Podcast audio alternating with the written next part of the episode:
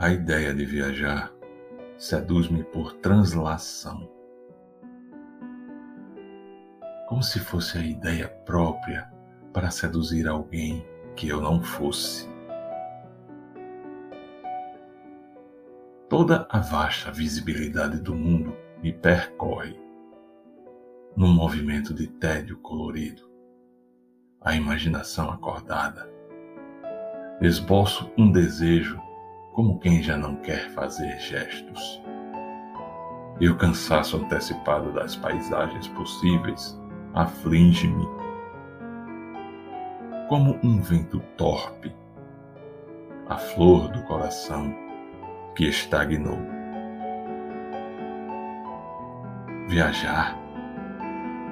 Para viajar, basta existir.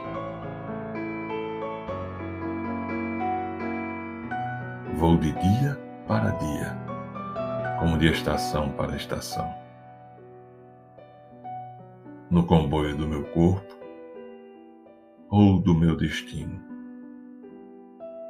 Debruçado sobre as ruas e as praças, sobre os gestos e os rostos, sempre iguais e sempre diferentes. Como, afinal, as paisagens são.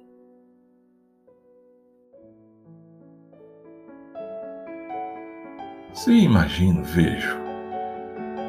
O que mais faço eu se viajo? Só a fraqueza extrema da imaginação justifica que se tenha que deslocar para sentir qualquer estrada, esta mesma estrada de Entepfu, que levará até o fim do mundo.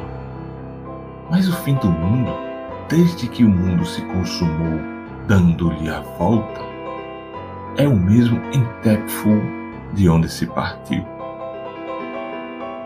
Na realidade, o fim do mundo, como o princípio, é o nosso conceito do mundo é em nós que as paisagens têm paisagem.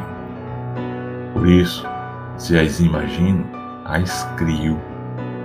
Se as crio são, se são, vejo-as como as outras.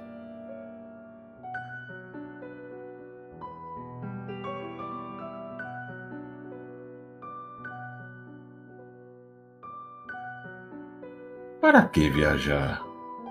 Em Madrid, em Berlim, na Pérsia, na China, nos polos ambos. Onde estaria eu, senão em mim mesmo? E no tipo e gênero das minhas sensações. Viajei no tempo, é certo, mas não do lado de cá do tempo, onde o contamos por horas, dias e meses foi do outro lado do tempo que eu viajei, onde o tempo não se conta por medida, decorre, mas sem que seja possível medi-lo. É como que mais rápido que o tempo que vimos viver-nos. Perguntais-me a voz, de certo, que sentido tem estas frases? Nunca erreis assim. Despedi-vos do erro infantil de perguntar o sentido às coisas e às palavras. Nada tem um sentido.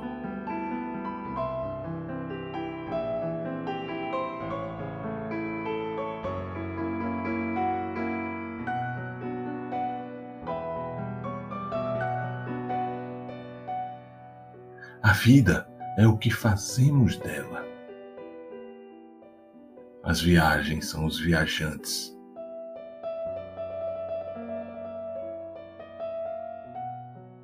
O que vemos não é o que vemos,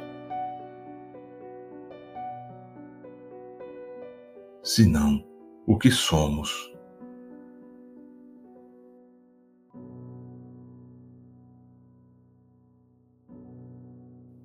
Fernando Pessoa